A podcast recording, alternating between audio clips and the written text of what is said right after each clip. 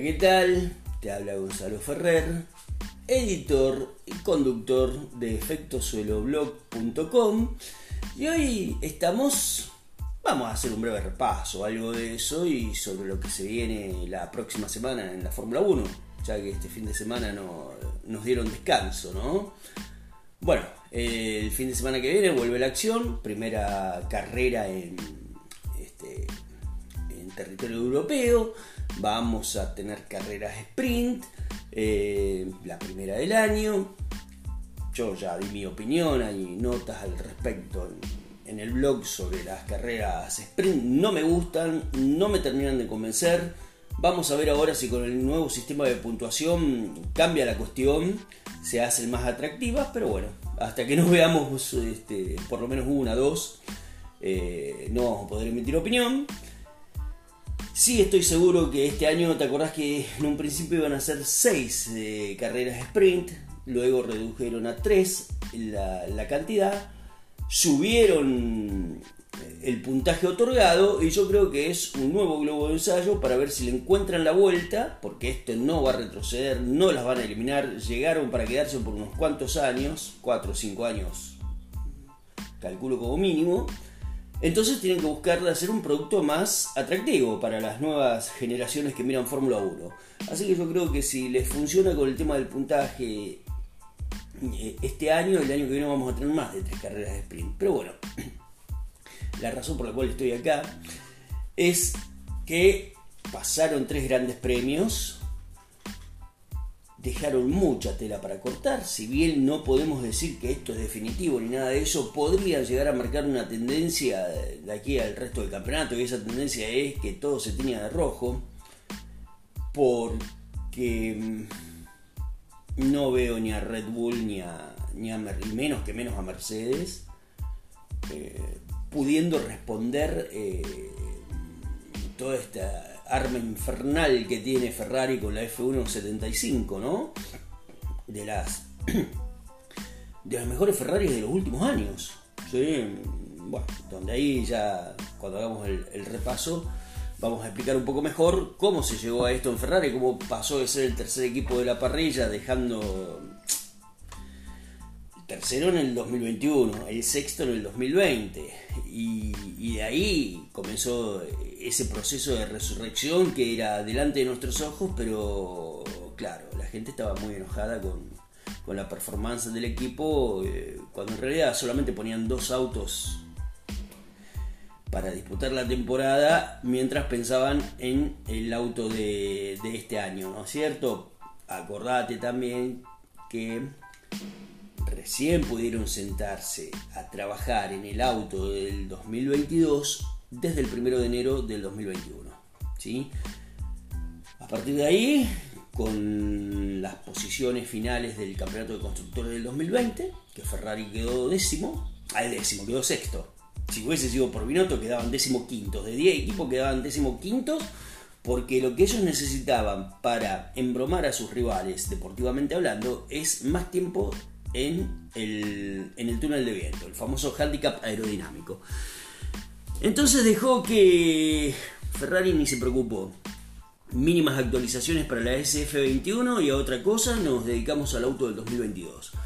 No se mm, metieron en luchas estériles, cuando recién cuando les apareció la oportunidad de pelear por el tercer puesto de forma este, más bien clara contra McLaren, lo hicieron y se quedaron con ese tercer puesto del Campeonato de Constructores 2021, lo cual eh, supuso una, mm, un, ingreso de dinero mayor, el sexto puesto del 2020, pero acá lo que importa es el 2020. Como te decía, de ser por Binotto, décimo quinto hubiese querido clasificar sobre 10 equipos, así porque el handicap aerodinámico te da más o menos entre el primero y el último, te da más o menos dos horas más semanales de trabajo en el túnel de viento que el eh, ¿cómo se llama? que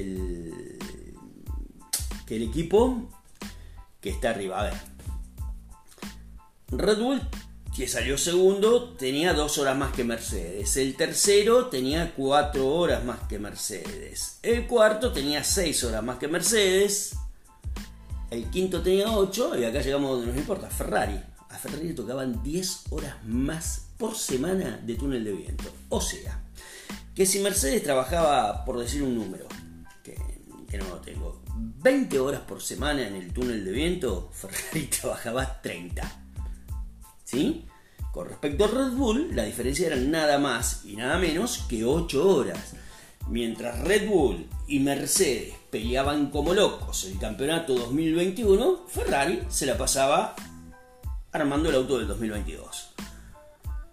Por eso cuando los vimos a los autos eh, de este año, vimos tres conceptos diferentes ¿no? de, autos.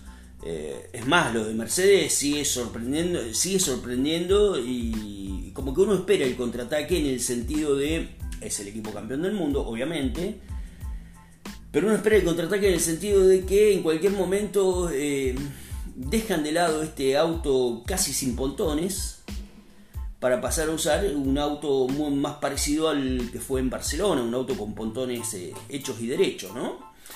Eh, eso es lo que uno espera ahora. Por supuesto que los datos de telemetría y, de un montón de cosas que nosotros no tenemos, ellos sabrán mejor que nadie qué hacer, si les conviene explorar este concepto o no. Pero lo que se vio, las sensaciones que dejaron estas primeras tres carreras es que la superioridad de Ferrari va a ser difícil de contrarrestar. Mercedes, como te digo, está muy atrás, tiene problemas con el eh, porpoising, tiene problemas con el centro de gravedad más alto, por lo que tienen que levantar el auto para que tenga menos porpoising, pero no, no da resultado. Eh, tiene una mala distribución de pesos cuando fue diseñado. Los datos que le dieron las computadoras y los simuladores eh, fueron muy distintos a lo que se ve en pista. Eh, a ver, es un auto que eventualmente podrá ganar alguna carrera aprovechándose de los errores del resto de abandonos y ese tipo de cosas, como bien lo dijo George Russell, creo que fue, que estaban ahí para pescar. ¿Sí? O sea, para pescar es para agarrar lo que nos dejen el resto, los cuatro autos, digamos, que están muy por delante, porque también hay que convenir algo. Así como está Mercedes, está en un limbo. No le alcanza ni para ir en busca ni de Red Bull, que es de quien estaría más cerca, ni tampoco de Ferrari, que está muy lejos. Pero los equipos de atrás tampoco lo pueden llegar a incomodar, porque no creo que Alpine le dé el cuero para incomodar este, a Mercedes o para desplazarlo de, ese lugar de, ser el tercer auto del, de, la parrilla, ¿no? Pese a que hay una publicación dando vueltas ahí que vi en, Alemania, creo que lo hicieron al, estudio, que dicen que, que el Alpine hoy por hoy es mejor que el Mercedes y que esto y que lo otro. Bueno, yo creo que Mercedes va a solucionar o por lo menos va a mitigar todos estos efectos negativos. No sé si le va a dar para ser un coche ganador, pero la están, este, la están remando desde una posición incómoda. 2017 y 2018 con el W, ¿cómo es? Con el W08 y el W09 la dieron vuelta en la segunda mitad a la temporada porque la base era buena. Ahora no es buena la base. Ni por asomo es como esos autos este W13.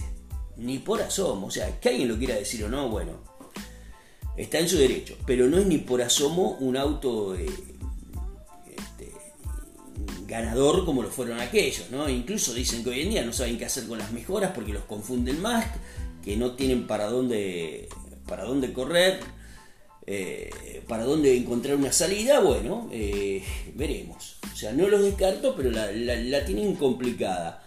Red Bull tiene el mayor problema del equipo de Milton Keynes, es la confiabilidad, ¿no? Eh, pusieron seis autos en pista en los tres primeros grandes premios. Vamos a hablar solamente de Red Bull y no de Alfa Tauri. Pusieron seis autos en pista. Esos seis autos abandonaron tres. Dos veces Max Verstappen en Bahrein y Australia y Checo en el debut en Bahrein. Después Checo obtuvo un segundo lugar en Australia y un cuarto lugar en Arabia Saudita. Y Max le ganó gracias al, dibujo de, de que era muy muy rápido porque el Red Bull tiene más velocidad punta, más velocidad final que la Ferrari y ahí pudo sacar diferencias en un circuito muy muy rápido, ¿no? La Ferrari es un auto mucho más equilibrado, eh, se da cuenta uno que está trabajado de una manera distinta, que mm, es más versátil el auto, que tiene un motor muy potente. De hecho, Toto Wolf eh, lo dijo clarito, el motor del año pasado, que era un motor distinto a este, tenía 14 caballos menos que el resto. Este tiene 14 caballos más. Estamos hablando de una diferencia entre un motor y otro de entre 25 y 30 caballos, ponele, no se sabe la cifra exacta. Pero lo cual sería en términos de potencia eh, bastante bastante. Entonces eh, van a ser difíciles de alcanzar. Decimos un auto que está bien trabajado aerodinámicamente, que tiene el sello de Roy Vine. Roy Vine fue el único ingeniero que trabajó en la época del efecto suelo en la Fórmula 1. Lo hizo en Toleman en 1981 y 1982. ¿sí? Este, así fue donde trabajó mm, el diseñador sudafricano y mm, fue el único ingeniero que eh, tuvo posibilidad de trabajar con el, con el efecto suelo. El único. Porque, mm, claro, pasaron, vos imaginate, eh, a ver, eh, llegó, pasaron, no, pasaron, pasaron, pasaron 39 años. 39 años.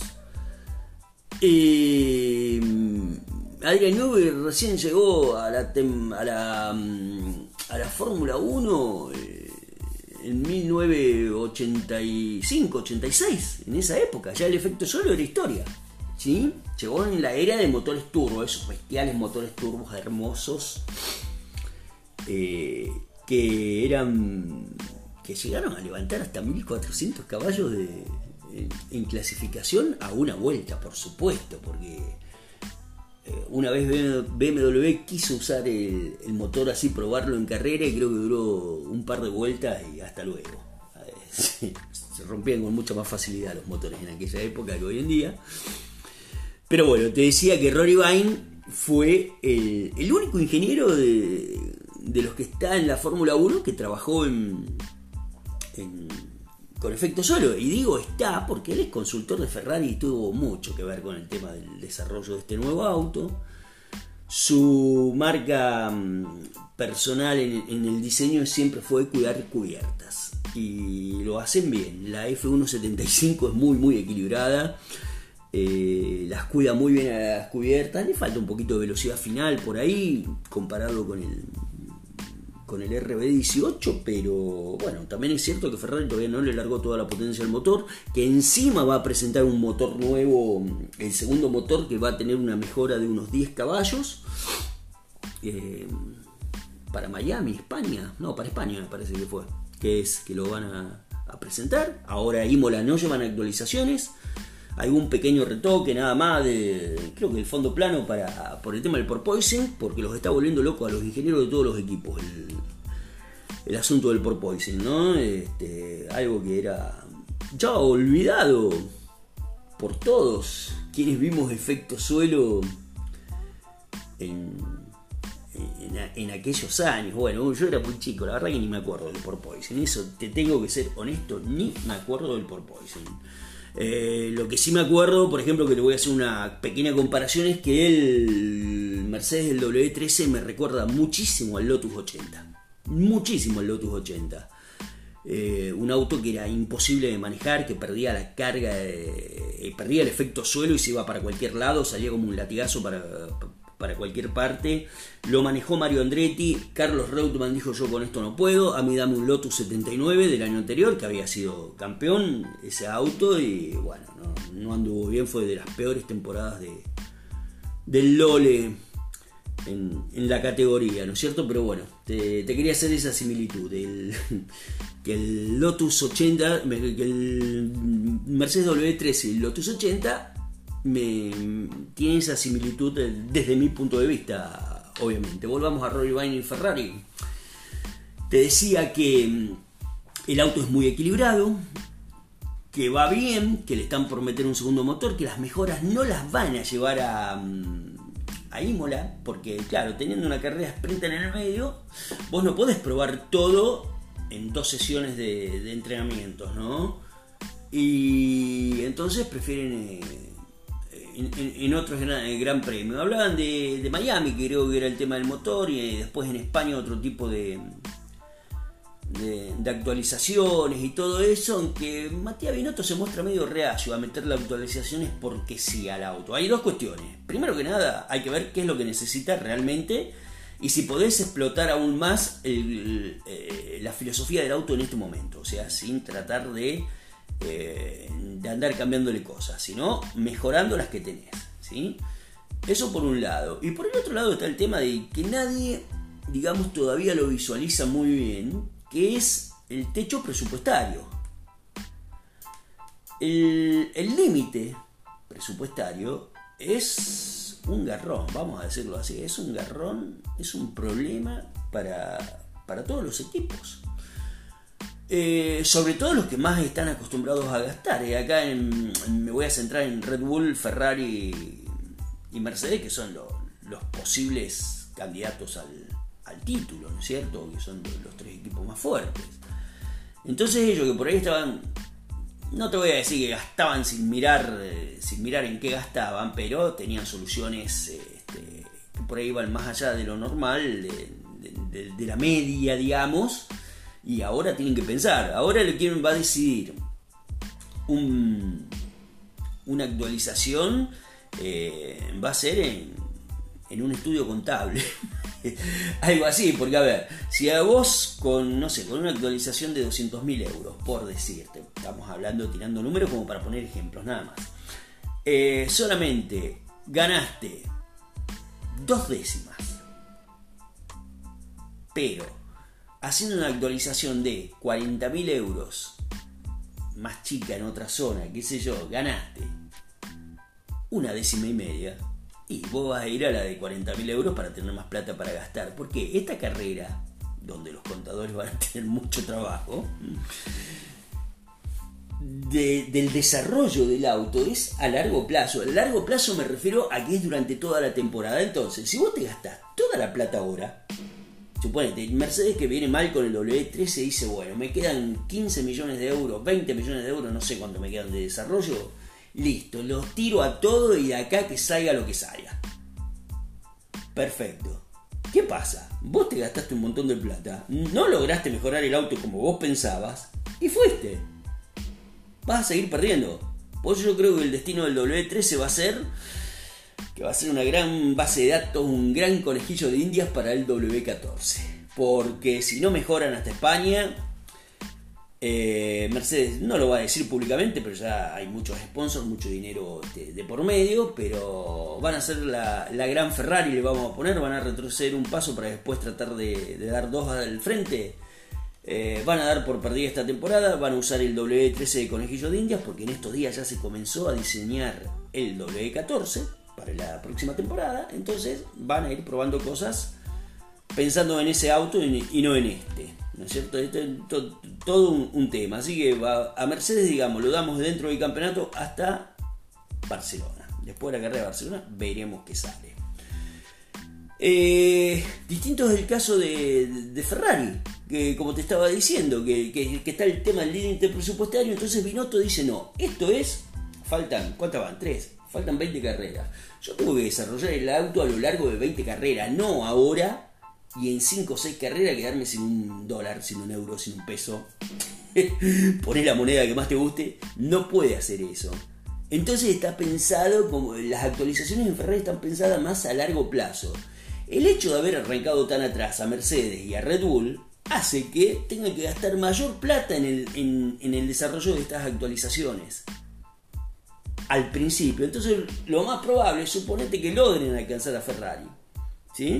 que no lo descarto, o sea, lo veo difícil, pero no lo descarto porque esto es, como todo deporte, son momentos. ¿sí? Ahora, el que le toca estar en la cresta de la, ola es a la gente de Maranelo, que se sienten confiados, fuertes, están recuperando la mística, eh, tienen una dupla interesante de pilotos, el auto responde y todo lo demás, bueno, hay que ver qué es lo que puede hacer el resto. Porque si no vamos a pasar de un dominio plateado a un dominio rojo. Está bien, el dominio rojo le puede gustar más a mucha gente, pero en términos de competitividad, competitividad no es bueno, ni es sano. ¿sí? Porque cambiar una era por otra no es sano. No es sano. Lo mejor es la alternancia. La década del 70 en ese sentido para mí es maravillosa. Porque em, de los 10 campeonatos disputados de 1971 a 1980 incluido, porque 80 es parte de la década del 70, ¿sí? las décadas empiezan en 1, no en 0. Em, te decía que eh, ahí hubo paridad, porque mira, en el 71 y en el 73 ganó Tyrrell. 72 y 74 eh, ganaron Lotus y mm, McLaren. 75 y 77 y 79 Ferrari. 76 ganó McLaren, 78 ganó Lotus y 80 ganó, eh, ¿cómo es Alan Jones? ay Dios, no va a ser el equipo, Williams. ¿sí? ¿Qué pasa? Había una particularidad. De todos esos campeonatos de piloto, Ferrari ganó 3. Sí, los dos de Lauda. Sí, los dos de Lauda y el de, y el de Joey Jector. De esos 10 eh, campeonatos, 7 fueron ganados por motores Cosworth. Los otros 3 por motores Ferrari. Por el. ¿Cómo se llama? El 312B. Que era hermoso. 12 cilindros. Y, y vos fijate, pero ¿por qué ganaban tanto los Cosworth? Es simple, por cada motor Ferrari que había en la categoría, había por lo menos 10 Cosworth. Porque estábamos hablando de que creo que competían hasta 30 autos, pero largaban menos, no me acuerdo si eran 22, 24, 20 no eran, eran más de 20. Eh, era otra Fórmula 1, bellísima, pero era otra Fórmula 1. Eh, entonces te quiero decir, y bueno, por ahí andaba Matra dando vuelta con Ligier, había ganado el campeonato del 69, Matra con Jackie Stewart. Eh, pero vos fíjate, la cantidad de motores Cosworth que había, que ya sabemos que todo esto fue parte de la guerra entre Ferrari y Ford, porque, Ford, eh, porque eh, Don Enzo no quiso venderle la, fábrica Ferrari, a la fábrica de Ferrari a Ford. Y don Henry era un tipo vengativo y tenía muchos millones para ser vengativo. Entonces agarró y, eh, bueno, dio vía libre para que hagan un motor, ¿no? El DBF. Y ese motor Cosworth estuvo unos cuantos años. A mí, si me preguntas particularmente cuál fue más ganador en proporción, fue mucho más ganador en proporción el motor Ferrari, del cual había muchísimos menos, había solamente dos, que el, que el Cosworth y les los vendía subsidiados. Hablaban de que eran algo así como 7.500 libras esterlinas cada, cada motor a, los equipos y al, que lo quería llevar. Directamente era el que lo quería llevar, ¿no? Eh, pero bueno, eh, te quiero decir, dos motoristas, tres ponele con Matra, una Fórmula 1 eh, preciosa en esos términos de competitividad, era horrible en otros términos, en términos de seguridad y todo eso no era un ejemplo. La Fórmula 1 romántica, siempre dije yo que muere mm, ese maldito fin de semana de Imola 1994, ¿no? Con la muerte de Roland Ratzenberger y de Ayrton Senna. Ahí muere la Fórmula 1 romántica y pasamos a, otra cosa, ¿no? Recontra, super, hiper profesionalizada. Y no porque antes no habían sido profesionales los pilotos, ni nada de eso, ni los ingenieros, sino que se empezaron a tener en cuenta cosas que por ahí se las pasó un poco por alto. Como que la muerte de un piloto era algo aceptable. Hoy en día no te voy a decir que es algo inaceptable, porque es un riesgo correr, hacer carreras de auto, pero por suerte, por trabajo de muchísima gente, todo esto fue, fue mejorando, ¿sí? Así que que, en sentido de seguridad no, tenemos nada que envidiarle a, la década del 70. ¿sí? En cuanto a competitividad, competitividad, me tiene loco esta palabra. Este, y, bueno, hoy en día tenemos cuatro motoristas, pero solamente ganan los motores Mercedes, eh, bueno, ahora el motor Ferrari, eh, los motores, los Honda ganaron, pero digamos que se den, ojalá se pueda dar algo así, medio extraño sería, pero no estaría nada mal que ganen los, cuatro motores eh, a lo largo del año, ¿no? De la temporada 2020. Por ahora ganaron dos, faltan dos, faltan Alpine y falta Mercedes, que ganaron. Alpine ganó una carrera el año pasado con Ocon y Hungría, si mal no recuerdo, y ¿cómo se llama esto? Y Mercedes ganó montones de carreras con, con Valtteri Bottas y Lewis Hamilton. Pero bueno, eso lo, vamos a ver. El sabor que nos va dejando la, temporada, estas tres primeras carreras, es que va a ser muy difícil quitarle a Ferrari el, el dominio que está ejerciendo. Tienen muchas cosas guardadas. Es un auto que va sobrado la, la F175. Eh, va sobrado de rendimientos, prestaciones, todo. Eh, es un auto que realmente está, está, muy bien diseñado. Pero por eso Ferrari tuvo que sacrificar con la temporada 2020. Cuando firmó ese famoso acuerdo secreto del que nunca sabremos nada. Eh, firmó ese acuerdo y dijeron, bueno, no vamos a hacer nada por mejorar este auto se fueron a un depósito ahí atrás del Maranero, agarraron dos motores cualquiera, se lo pusieron a la, a la SF1000 y hasta luego, otra cosa. Dediquémonos a hacer los peores del campeonato, que es lo que, es lo que necesitamos. Eso no quita el maltrato que en su momento sufrió Kimi Raikkonen, el que sufrió Vettel en ese año. Son cosas que Matías Binotto fue aprendiendo. Por ahí no lo hace del todo bien. Como siempre digo, Matías un gran ingeniero, un pésimo relacionista público y comunicador, obviamente. Y su papel como team principal recién ahora lo estamos por ver porque este es su primer proyecto integral. Hasta el momento va más que bien.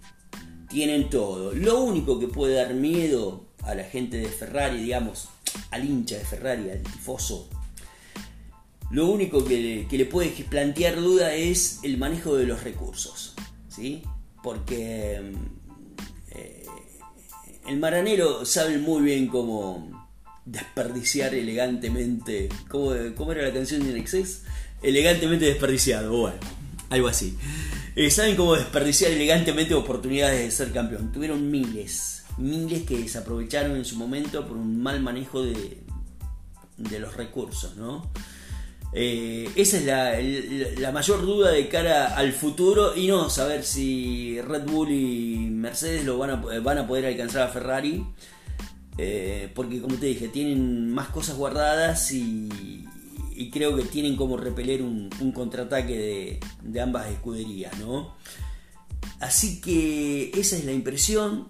No es que se cortó solo ni nada por el estilo. Charles Leclerc, eh, seguramente para eso tendría que llegar a mitad de temporada y ver qué diferencias de puntos hay. Pero arrancó con el pie derecho él, arrancó con el pie derecho Ferrari. Hay que ver cómo va mejorando Carlos Sainz en las próximas carreras, ¿sí? porque no, no empezó del todo bien, no empezó del todo bien en español, sí, segundo y tercero en, dos carreras, y bueno, el otro día que hizo un trompo en Australia, eh, por largar con gomas frías, eh, con gomas duras que demoran más en tomar temperatura, perdió el control del auto y, y se les terminó la carrera, creo que la primera o segunda vuelta fue algo así, fue rapidísimo, no, no, no, nada. La verdad que Carlos tuvo un fin de semana para el olvido en Australia. tenía dos opciones, o iba de turista o le decía a Binotto, mira, Matías, no me siento bien, me quedo en España, nos vemos la próxima, porque pobrecito, tuvo, un, realmente un muy mal fin de semana el piloto español, es un tipo que le rindió a Ferrari, le rinde, no, es cuestión de enseñarse, sino que da bronca por ahí ver que a veces, como también pasan cosas que digamos que te definen una carrera, ¿no? En, ese sentido. Ah, y otra cosa antes que me olvide que lo escribí, pero lo quiero decir para que suene más contundente. El poder de tracción de la F175 es bestial. después que se va el segundo safety car, ¿viste? Cuando Max casi se pone a la par, casi lo pasa a Leclerc. No sé si Leclerc iba paseando, iba distraído, iba mirando el paisaje, qué sé yo. El tema es que cuando Leclerc se da cuenta la manera en que reaccionó esa Ferrari, en que traccionó, y vos fíjate que está el tema del famoso segundo por el DRS, y el segundo se lo sacó al poco tiempo, y le ganó, le ganó a Checo por 20, por 20 segundos, pero a Max lo hubiese ganado por 15 segundos fácil. Fue, digamos, una demostración bastante, digamos, si bien en Bahrein ganó muy bien la Ferrari de manera contundente, eh, fue una, distancia llamativa la que sacó en Australia. Fue una distancia llamativa. Vamos a ver si eso lo pueden replicar en, en, el resto del campeonato, ¿no? Lo que sí, bueno, el poder de tracción no, no lo va a perder de una carrera a otra, es terrible como tracciona ese auto. Así que bueno, bueno, fin de semana sin gran premio. La próxima cita es sin Imola. Vos querés el, el nombre, yo te lo voy a dar el nombre, pero de malo que soy nomás, ¿no? El Fórmula 1 Rolex Gran Premio del Made in Italia e delle Emilia Romagna 2022. ¿Sí? Vos en, la nota que va a salir en un rato, no me pidas que yo te ponga ese nombre en el título porque me quedo el, posicionamiento SEO, que eso saben este, la gente que se dedica a estas cosas, me va a dar menos 50.000 si pongo semejante título. Pero, eh, digamos, el Gran Premio de Imola para todo el mundo va a ser. Nos reencontramos la semana que viene, ya con una carrera sprint en el bolsillo y veremos cómo sigue el curso del campeonato. Te mando un abrazo enorme y felices Pascuas.